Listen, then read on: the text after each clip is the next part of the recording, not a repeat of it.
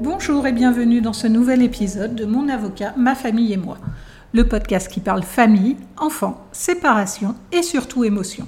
Ces émotions qui nous submergent quand notre famille traverse des tempêtes.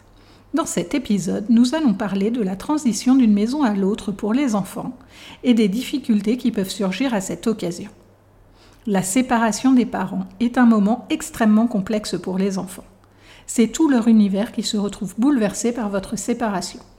Ils vont devoir changer de maison, parfois changer de ville, d'école, d'amis. Leurs habitudes sont bouleversées et surtout, ils ne vivent plus avec papa et maman. Ces changements demandent un temps d'acceptation qui peut être plus ou moins long. Il est important de ne pas négliger leur propre deuil de la vie de famille qui était jusqu'à présent la leur, et la colère qu'ils peuvent ressentir à votre égard. Les enfants ont parfois tendance à soutenir celui qui leur apparaît comme souffrant le plus de la séparation et donc à rejeter le parent qu'ils considèrent comme coupable de la séparation.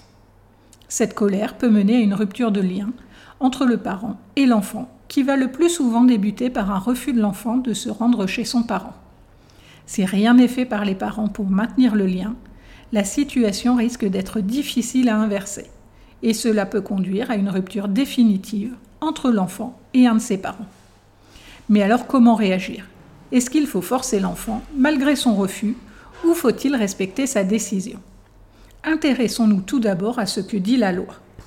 Différentes situations peuvent se présenter. Dans le cadre d'un divorce ou d'une séparation, le juge détermine dans son jugement le parent chez lequel la résidence des enfants mineurs est fixée, c'est-à-dire chez qui les enfants vivent, et le droit de visite et d'hébergement de l'autre parent. Par exemple, un week-end sur deux et la moitié des vacances. Ce jugement doit être respecté. Si l'enfant ne va pas chez son parent lors de son week-end de garde, vous êtes dans une situation de non-représentation d'enfant, ce qui constitue une infraction pénale. Le parent à qui on ne remet pas l'enfant, alors que c'est son moment de garde, peut déposer plainte contre l'autre parent, qui pourrait être poursuivi à la demande du procureur devant le tribunal correctionnel. Ce dépôt de plainte n'est évidemment pas obligatoire et il est préférable de tenter de trouver une solution amiable permettant que le droit de visite et d'hébergement s'exerce dans de bonnes conditions. En l'absence de jugement, les parents séparés, qui ont tous les deux reconnu l'enfant dans sa première année, sont titulaires conjointement de l'autorité parentale, ce qui signifie qu'ils ont les mêmes droits sur les enfants. Si l'un des parents ne permet pas à l'autre de voir ses enfants, aucune plainte ne pourra être déposée en l'absence de jugement.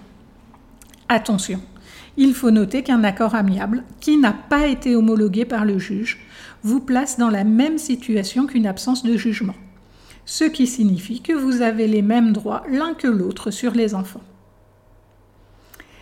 Un nouveau point de vigilance. Il est illusoire de croire que la situation peut perdurer le juge aux affaires familiales ne verra pas favorablement la position d'un parent qui a refusé tout contact entre les enfants et l'autre parent. Dans le cas du parent qui ne voit plus ses enfants, il est indispensable d'agir rapidement afin de rétablir le lien dans les meilleurs délais. Plus le temps passe et plus il sera difficile de rétablir le lien avec vos enfants.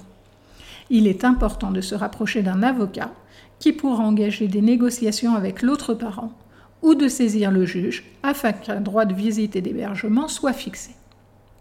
Mais alors, comment réagir face à une crise? Si votre enfant vient d'arriver à votre domicile pour votre période de garde et qu'il est en situation de crise avec pleurs, cris, colère, comment réagir? Si la situation avec votre ex-conjoint est conflictuelle, il peut être tentant de se persuader que vous êtes face à une situation d'aliénation parentale et de penser que cette crise est provoquée par votre ex. Il est important de canaliser ses émotions et de ne pas critiquer l'autre parent face à l'enfant.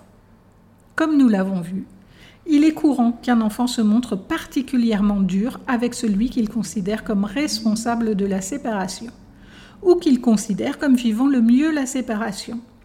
Il le vivrait mieux que l'autre parent, qu'il considère comme plus fragile et donc ayant le plus besoin de son affection. on se trouve face à une situation de conflit de loyauté. Il est difficile pour l'enfant d'accepter de passer de bons moments avec son parent, en ayant en tête que son autre parent est sans doute triste et seul à la maison. Il peut s'interdire par loyauté de profiter de votre présence. Mais alors que faire dans cette situation? Voici quelques petits tips pratiques pour éviter le conflit. Il peut être utile de mettre en place un rituel le jour du changement de maison. Il faut essayer de donner un aspect positif à ce changement. Par exemple, préparer les affaires de l'enfant ensemble en glissant des petits mots dans son sac ou en lui laissant un vêtement avec votre odeur, foulard, t-shirt, qui lui servira d'objet transitionnel.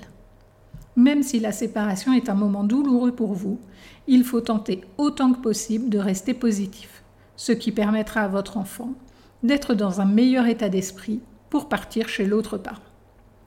N'hésitez pas à vous prévoir des soirées entre amis ou des sorties pour passer ce cap de la séparation plus facilement.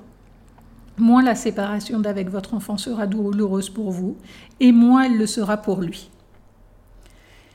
Il est également important de respecter l'intimité de votre enfant et son besoin de stabilité. L'enfant doit pouvoir retrouver son équilibre quand il passe d'une maison à l'autre. Pour cela, il est important qu'il dispose de son espace dans chacune des maisons, avec ses affaires, son propre univers. Il est important qu'il retrouve son espace comme il l'a laissé en partant. Cela le permettra de le rassurer et de retrouver ses marques rapidement. Et puis, il faut aussi parfois rester ferme. Il est possible que votre enfant refuse d'aller chez son parent pour vous tester voir s'il est possible de ne pas y aller. Il est important de discuter avec lui, avec des mots adaptés en fonction de son âge, tout en restant ferme. Ce n'est pas à lui de décider. Bien évidemment, cela va de soi, mais c'est plus important de le dire, je ne parle bien évidemment pas des situations de violence. Si cela vous est possible et que vous gardez des rapports cordiaux avec votre ex, il peut être utile de discuter entre parents de la situation de blocage pour tenter de trouver des solutions ensemble. Si vous êtes en conflit avec votre ex, il est indispensable de tenir votre enfant à l'écart de votre colère, de rester poli. On se dit bonjour et au revoir au minimum. Il est indispensable de ne pas dénigrer l'autre devant les enfants et de ne pas les prendre à partie, ni de répondre aux provocations de l'autre parent. Les enfants sont des éponges et vont donc appréhender ce changement de bras et tenter de l'éviter si la transition se fait dans la douleur. Si vous n'êtes pas en mesure de faire en sorte que cela se passe bien, il est possible de prévoir un changement de bras à l'école, ce qui permettra aux parents de ne pas se voir et permettra donc à l'enfant une transition plus sereine. Dans tous les cas, il est important de rester focalisé sur l'enfant et le fait de lui dire au revoir le plus sereinement possible. Pour le parent qui reçoit l'enfant, il est important de garder à l'esprit qu'un temps de transition est normal et qu'il est nécessaire de prendre du recul face à l'opposition de l'enfant.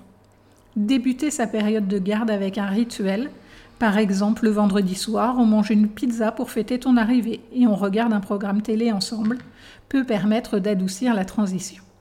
Dernier conseil, gardez à l'esprit que le temps fait son œuvre et que les premiers moments difficiles passés peuvent laisser place à de bons moments partagés ensemble. Pour compléter cet épisode, je vous invite à écouter le hors-série de mercredi consacré aux légendes urbaines qui portera sur l'affirmation suivante. À 13 ans, c'est l'enfant qui décide chez qui il veut vivre. Alors, vrai ou faux? Voilà, j'espère que cet épisode vous a plu et qu'il vous sera utile. Si c'est le cas, n'hésitez pas à le diffuser autour de vous et à me laisser une très bonne note sur les plateformes d'écoute afin de permettre à d'autres parents de découvrir ce podcast.